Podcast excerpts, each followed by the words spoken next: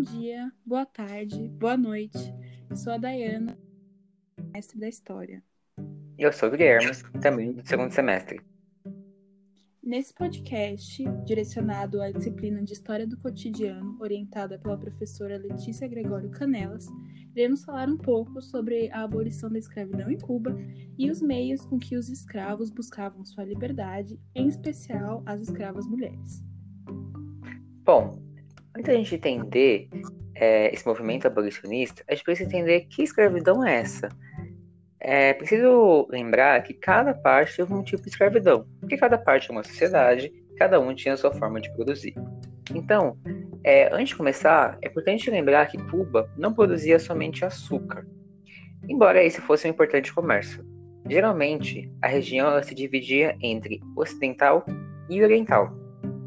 Dessa primeira, mais importante era a cidade de Havana, e na oriental era Santiago.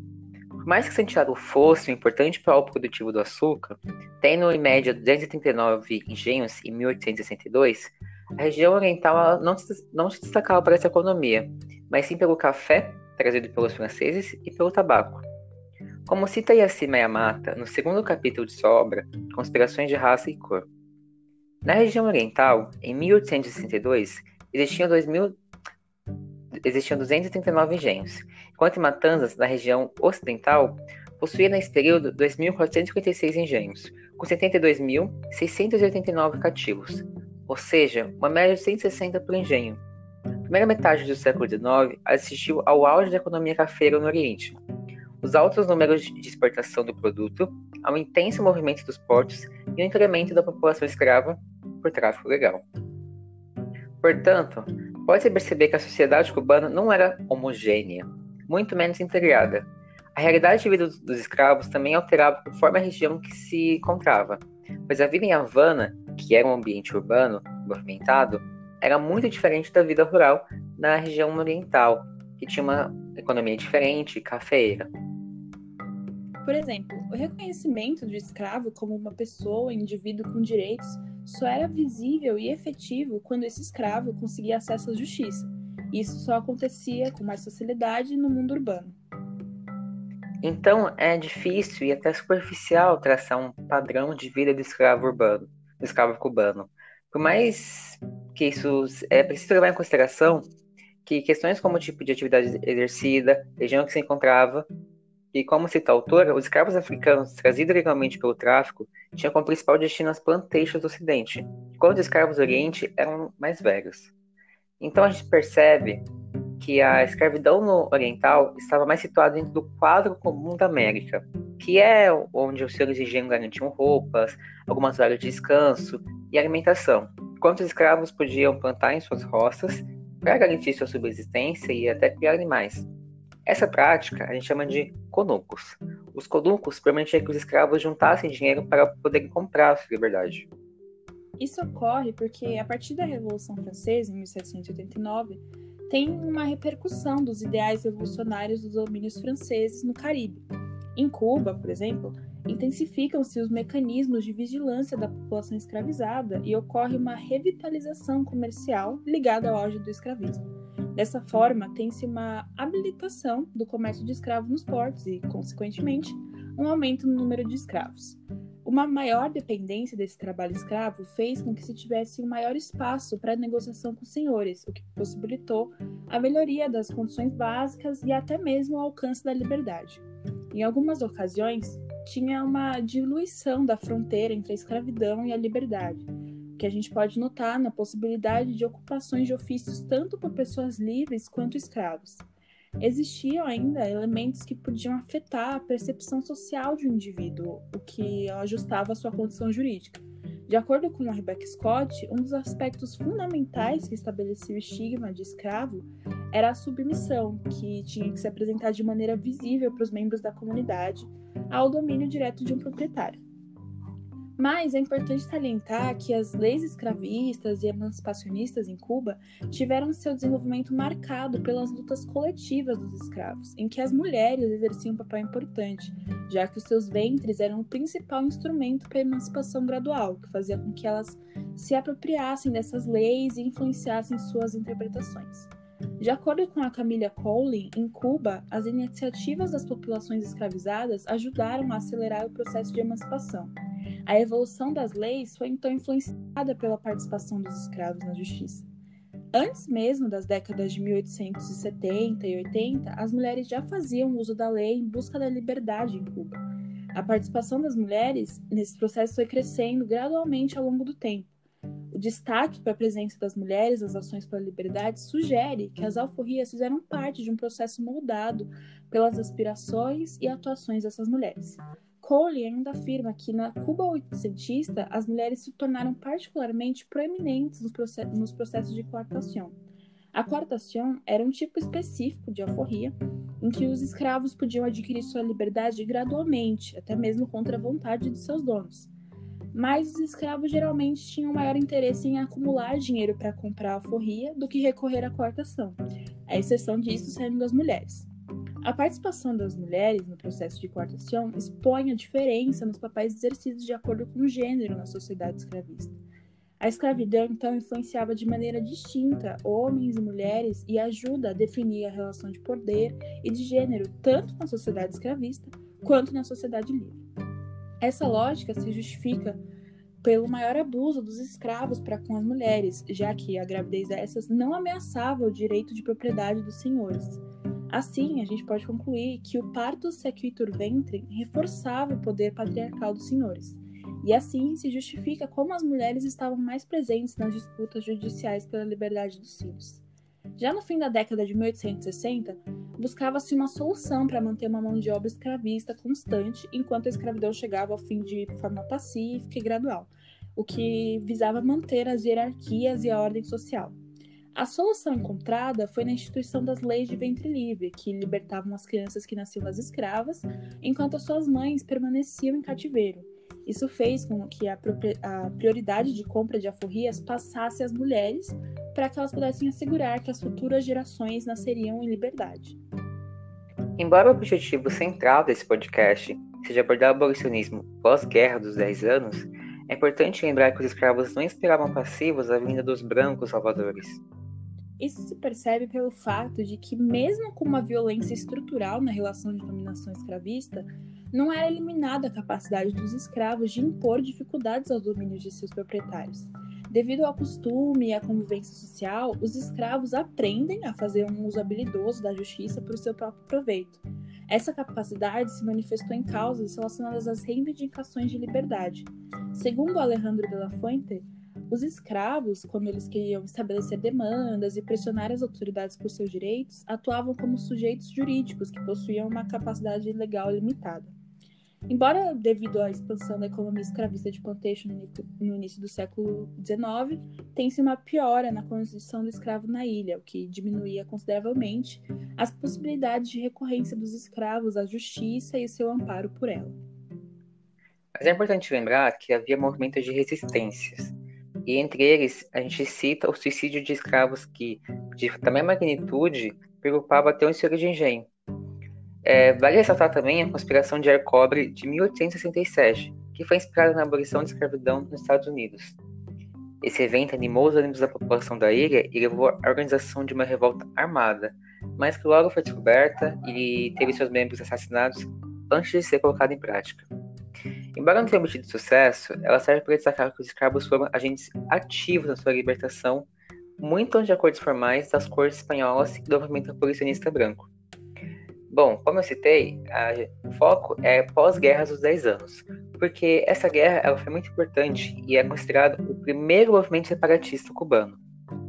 Ela ocorreu entre 1868 e 1878 e foi onde muitos proprietários de terras, senhores de engenho, estavam satisfeitos contra, com as leis espanholas e exigiram uma modernização que trouxesse maior liberdade econômica para a ilha. Alguns é, declaravam seu apoio à anexação de Cuba aos Estados Unidos. Outros esperavam que a Espanha autorizasse a abertura dos portos ao livre comércio com as, com as nações.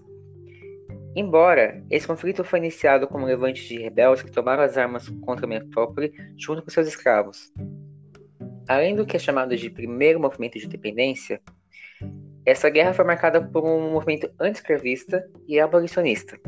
Por mais que inicialmente a guerra não tinha esse intento anti-escravista, porque era uma rebelião de caráter econômico, a crescente anexação de negros e mulatos mudou esse quadro. Declarado oficialmente no dia 10 de outubro de 1868, os fazendeiros profissionais liberais se inspiraram no liberalismo europeu e foram altamente influenciados pela Guerra de Secessão dos Estados Unidos, que foi a guerra entre Norte e Sul que deu a liberdade aos escravos. Bom, os escravos que lutassem na guerra tinham como recompensa a liberdade, e esse conflito entre colônia e metrópole gerou também conflitos internos, como cita Rebecca Scott. Os escravos não envolvidos na rebelião e os libertos que dela participaram sentiram-se encorajados a tornar mais assertivos. Alguns libertos elegeram os oficiais revolucionários seus potenciais defensores, e quando maltratados, fugiram de seus senhores para pedir justiça. Conforme segue a autora em Abolição Gradual e Dinâmica de Abolição dos Escravos em Cuba, 1868-1886, mesmo os escravos que não estavam nas regiões que não aconteciam os conflitos, ou seja, nas áreas rurais da cidade, nas áreas orientais, eles fugiam e agiam contra esses líderes revolucionários. Uma campanha para capturar o escravo fugido ela podia resultar numa luta contra as milícias organizadas, a força militar revolucionária, que era uma força da qual o senhor não tinha interesse em dispensar energia para travar por uma batalha que seria intensa, ou não tinha nem como travar essa batalha. É, é importante ressaltar também que a guerra gerou um estado de constante tensão na sociedade cubana. Não só os donos de, de propriedades que não participavam dos movimentos e campanhas do exército revolucionário, a guerra aumentou o tráfico interno de escravos. Antes de tais campanhas militares, havia um tráfico de escravos do Oriente para o Ocidente da ilha, mas esse teve um potencial aumento nesse período. O número de mobilidade entre os negros escravizados era maior e havia um constante temor que esses se juntassem às forças revolucionárias, mesmo quando não tinham interesse e retornavam e apresentavam seus senhores. Porque eles também estavam temerosos das incertezas que a vida na guerra lhe trariam, e também estavam sob a influência do terror psicológico compartilhado pelos senhores de engenho. Como explicaria Cimera Mata no capítulo 3, Insurreição, Escravidão e Emancipação, da obra já citada, Conspirações de Raça e Cor. Para os escravos, as mensagens de liberdade de espanhóis e insurretos podiam ser dúbias, e a guerra podia aumentar os níveis de insegurança e instabilidade de suas já precárias vidas. A insurreição podia representar promessa de liberdade, mas também possibilidade de prisão, exílio e execução. Por isso, embora a confusão da guerra tenha sido um momento propício para muitos escravos fugirem do domínio dos senhores, as fugas não se davam sempre no sentido de incorporação à insurreição. Às vezes, ao contrário, a insurreição inspirava um temor ao desconhecido, a instabilidade e a insegurança, que motivava a fuga do engenho e a apresentação imediata ao Senhor. Dois anos depois do início dos conflitos, a Espanha se viu obrigada a tomar uma posição legal. A ilha, como eu disse, estava marcada por uma enorme tensão que era facilmente observada. De um lado, a coroa não podia ir contra os interesses dos fazendeiros e declarar a abolição total, porque desencadearia uma série de conflitos ainda mais intensos e violentos, e iria contra os interesses comerciais na produtividade do açúcar. O fim da guerra, ele continuou essa tensão, porque todos sabiam que a resolução encontrada de enquadrar Cuba como pertencente da corte espanhola não traria a paz esperada e que os negros escravizados exigiriam sua liberdade após a luta na guerra. Nesse caso, vale citar o discurso de um parlamentar que é mencionado pela Yassi no capítulo 3 da sua obra, que o Guilherme já citou anteriormente. Se ele, o escravo, sabe o que passou com os outros, se ao mesmo tempo há excitações anteriores, se há quem lhe fala ao ouvido, e é natural que pensemos que isso existe, ele recorde a diferença entre a sua situação, a situação em que está, bom, leal, que talvez tenha sido arrastado pelos insurretos e depois voltou à fazenda de seu senhor a se apresentar, e a situação de outro que esteve em armas, que foi rebelde, se tudo isso se diz a uns e a outros, e muitos e a todos, que espera que façam? É, bom, com o confronto, muitos escravizados não conseguiram a liberdade e voltaram às suas fazendas, e outros que conseguiram também voltaram para viver ao entorno dessas, porque é preciso lembrar que lá que estavam estabelecidas as suas redes de relacionamento, ou seja, mãe, pai, amigos, cônjuges, enfim. É, porém, os senhores se recusavam a aceitar que esses esses combatentes e aceitar que morassem perto, porque tinham medo de que esses plantassem em seus escravos a semente da revolta. Entretanto, a, essa mesma corte ela não poderia ver as costas ao movimento anti-escravista que acontecia nos Estados Unidos e também na Europa. Para tentar criar uma conciliação entre ambas as partes e, e também o seu próprio interesse, a Espanha decretou a Lei Morri, Nesse caso, a gente se volta para a obra da Rebecca Scott para entender como funcionava essa lei que era preparatória para a abolição. Libertava as crianças nascidas a partir de 1868 e todos os escravos com idade superior a 60 anos, enquanto prometia que uma emancipação indenizada de escravos restantes seria introduzida assim que delegados cubanos se assentassem às cortes, algo a ser esperado no final da guerra. A lei tornou ilegal o uso do açoite e determinou que qualquer escravo comprovadamente vítima de crueldade excessiva fosse libertado. Juntas protetores de libertos, cujos membros eram mais da metade proprietários de escravos, foram estabelecidas para supervisionar o cumprimento da lei.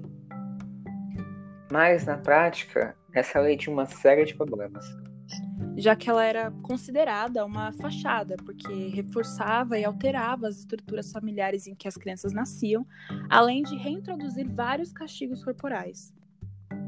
A lei estabelecia que crianças nascidas a partir de 68 fossem libertadas, mas precisavam ficar com os senhores até que completassem mais de 16 anos. Por mais que os pais fossem libertos, a criança ainda ficaria na posse do senhor. Nesse contexto legal da emancipação, especialmente a lei do ventre livre, teve implicações específicas para as mulheres, porque introduzia uma separação da mãe e da criança. Então, as mulheres procuraram rearticular os laços com seus filhos, apostando em novas formas de reivindicar sua guarda. Segundo a Camila Collin, nesse quadro de aumento da atividade legal entre as populações escravizadas, o envolvimento das mulheres parece ter crescido substancialmente após a promulgação das leis de ventre livre. Além de crescerem numericamente entre os que entravam com as ações judiciais, as mulheres passaram a ingressar na justiça com novos tipos de ações, sendo frequentemente responsáveis por negociar e garantir quartações em nome de outras pessoas, principalmente os filhos. Segundo a Kayla Greenberg e a Sue Peabody, em todas as sociedades das Américas, as mulheres eram mais libertadas que os homens. Isso pode se explicar pelo menor preço e por uma maior frequência de relações entre senhores, famílias livres e as escravas. As mulheres estavam na linha de frente na aplicação das novas leis às populações escravizadas. Para que isso fosse possível, elas agiam com o auxílio de uma rede de relações composta principalmente por familiares, o que incluía os pais de suas crianças. De acordo com Letícia Canelas, os homens, escravos ou libertos, apareciam menos que as mulheres como principal reclamante da liberdade de seus filhos, por várias razões, mas mais provavelmente porque os pais eram separados de suas crianças pela venda de escravos mais frequentemente que as mães. Outro sério problema era a declaração de idade dos escravos mais velhos. Estes não possuíam mecanismos legais próprios de provar a sua idade, então eles acabam de dependendo de registro dos senhores de escravos ou de um parecer médico que atestava a sua idade. E aí as suas ações nas juntas poucas vezes tinham o resultado esperado. Por fim, a lei previa que caso o senhor abusasse de violência dos escravos, estes poderiam ser libertos. Tendo isso em vista, os proprietários deviam tratar os escravos como humanidade, e caso os escravos fossem vítimas de maus tratos, eles podiam reclamar ao juiz e solicitar a mudança de senhor ou até mesmo a liberdade, caso eles possuíssem condições de pagar por ela. Mas a própria Rebecca Scott ressalta que mais da metade dos componentes dessas juntas eram compostas por senhores de engenho proprietários de escravos, então era muito difícil alcançar a alforria, pois, por mais machucado que este escravo estivesse, o que era considerado é, excesso de violência era muito relativo. Ao tentar exercer os seus direitos legais, os escravos frequentemente encontravam obstáculos. Então, as chances de ter vantagem na lei eram determinadas por diversos fatores, como, por exemplo, se eram africanos ou não, ou se viviam em áreas rurais ou nas cidades. As autoridades reais e os senhores geralmente tratavam seus escravos de acordo com as práticas locais, em vez de seguirem as leis institucionais, que permaneceram desorganizadas e desatualizadas nos primeiros séculos de dominação europeia. Então, a sociedade escravista procurava afirmar o seu controle sobre os escravos de toda a forma necessária, e por isso, as chances dos escravos usarem a lei em seu benefício eram limitadas. Mas, por mais que tenham toda essa série de obstáculos, a, o número de ações nas juntas não foram poucas e os escravos procuravam sim o seu direito. Então, como se pode imaginar, essa lei morreal não foi nem perto o suficiente para conter a pressão abolicionista e o anseio de liberdade. Com o fim da guerra, os escravos que lutaram e conseguiram alcançar a liberdade, e mesmo até nas regiões mais extremas da ilha, já tinham uma pressão para que eles também conseguissem. Alguns, escra alguns escravos se negavam o trabalho e outros até incendiavam as plantações, mostrando que a situação estava insustentável ao ponto dos próprios senhores de engenho pensarem em estratégias para a abolição que preservasse os interesses. Dentro desse cenário tenso e conflituoso, as cortes espanholas decretaram a Lei do Patronato, que seria uma solução lenta e gradual para abolir a escravidão. Nela, os negros que ainda estavam na condição de escravos passariam a ser uma espécie de aprendiz, recebendo um estipêndio, os senhores de engenho teriam mais obrigações com seus patrocinados. Essa lei aumentou os caminhos possíveis pelos quais agora estes podiam alcançar a sua liberdade. Mas que foi estabelecido que a partir de 1885, um quarto de escravos por ano deveria obter sua liberdade, alcançando assim a liberdade total em 1888, os patrocinados não esperavam de braços cruzados o fatídico ano de 88. É, então a gente precisa citar aqui os cinco caminhos possíveis é, para se traçar para conseguir a liberdade. O primeiro era o acordo mútuo, que era basicamente o senhor deixava de cumprir uma exigência da lei e, e dava a promessa do escravo conseguir a liberdade em um dado momento. Essa possibilidade de acesso à liberdade era tida como um estímulo para garantir a fidelidade do escravo, ao menos durante a vida do proprietário. O segundo, e por mais imaginável que pareça, é a renúncia do senhor, que se configurou um dos principais caminhos pelos quais os patrocinados alcançaram a liberdade, chegando a compor 30% do total é, em matanza do, das formas que os escravos conseguiram ser libertos. A terceira forma é a indenização pelo patrocinado, que na verdade é a compra da própria liberdade. Em Cuba, o governo metropolitano colocava as questões de abolição no centro da agenda da política colonial e promulgava as mudanças legais à distância. A condição colonial de Cuba representava uma predisposição à aprovação de medidas legislativas, mas também complicava a aplicação das leis na ilha, além de criar novas rotas para, os escravos, para que os escravos negociassem seus estados. O quarto era o não cumprimento do artigo 4 que é, na verdade, as obrigações que a lei estipulava, que eram é, vestir os escravos, dar assistência aos doentes, é, pagar o estipêndio estipulado, educar os menores, alimentar e dar assistência aos filhos dos patrocinados. Não cumpriu essas exigências, os patrocinados tinham direito à liberdade.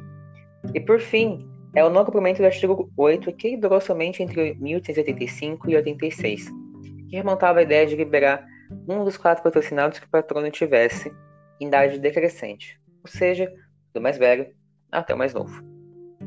Era normal que o patrocinado livre auxiliasse os seus parentes a alcançarem a liberdade por meio de ações nas juntas.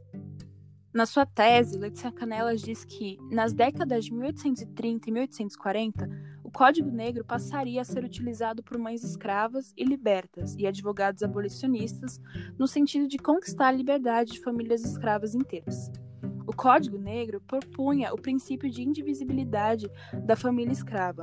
Entretanto, era um ponto de conflito saber se esse princípio continuava quando a mãe alcançava uma condição melhor, como a alforria. A Cour de Cassation, que era o Tribunal da Ordem Judicial Francesa, determinou que a indivisibilidade das famílias escravas seria também aplicável quando o senhor despojasse de sua propriedade por meio da forria, que seria um marco nas ações de liberdade nas colônias francesas. Porém, quando este não tinha parente vivo, ele podia recorrer aos cabildos de nación, ou os abolicionistas, que era um grupo que atuava nesse processo de abolição. Cuba, por possuir uma maior população escrava, consequentemente possuía maiores tensões entre autoridades, senhores e escravos perante a lei. Os códigos estabelecidos a partir de 1789 em Cuba concediam aos escravos principalmente o direito ao matrimônio, compra de alforria e o direito de encontrar um novo dono ao serem submetidos a abusos e punições graves.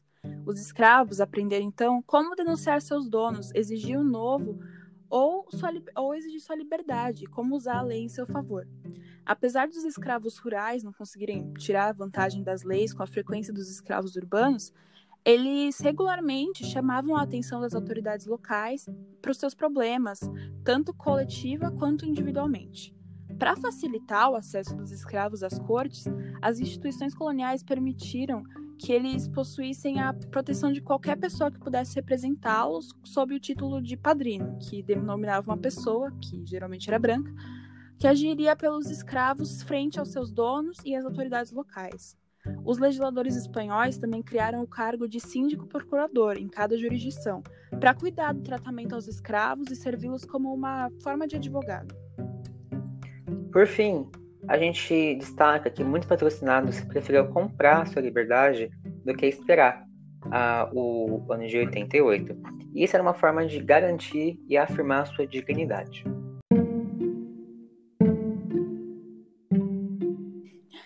Conclui-se então que o processo de abolição da escravidão provavelmente teria se dado de uma forma completamente diferente se não fosse pelas ações desses escravos, porque, devido a essas ações, foi minada a legitimidade da instituição escravista nas Américas. Obrigada pela atenção a esse podcast. Eu espero que ele tenha contribuído no aprendizado de todos vocês que estão escutando. Obrigado e bom dia, boa tarde, boa noite.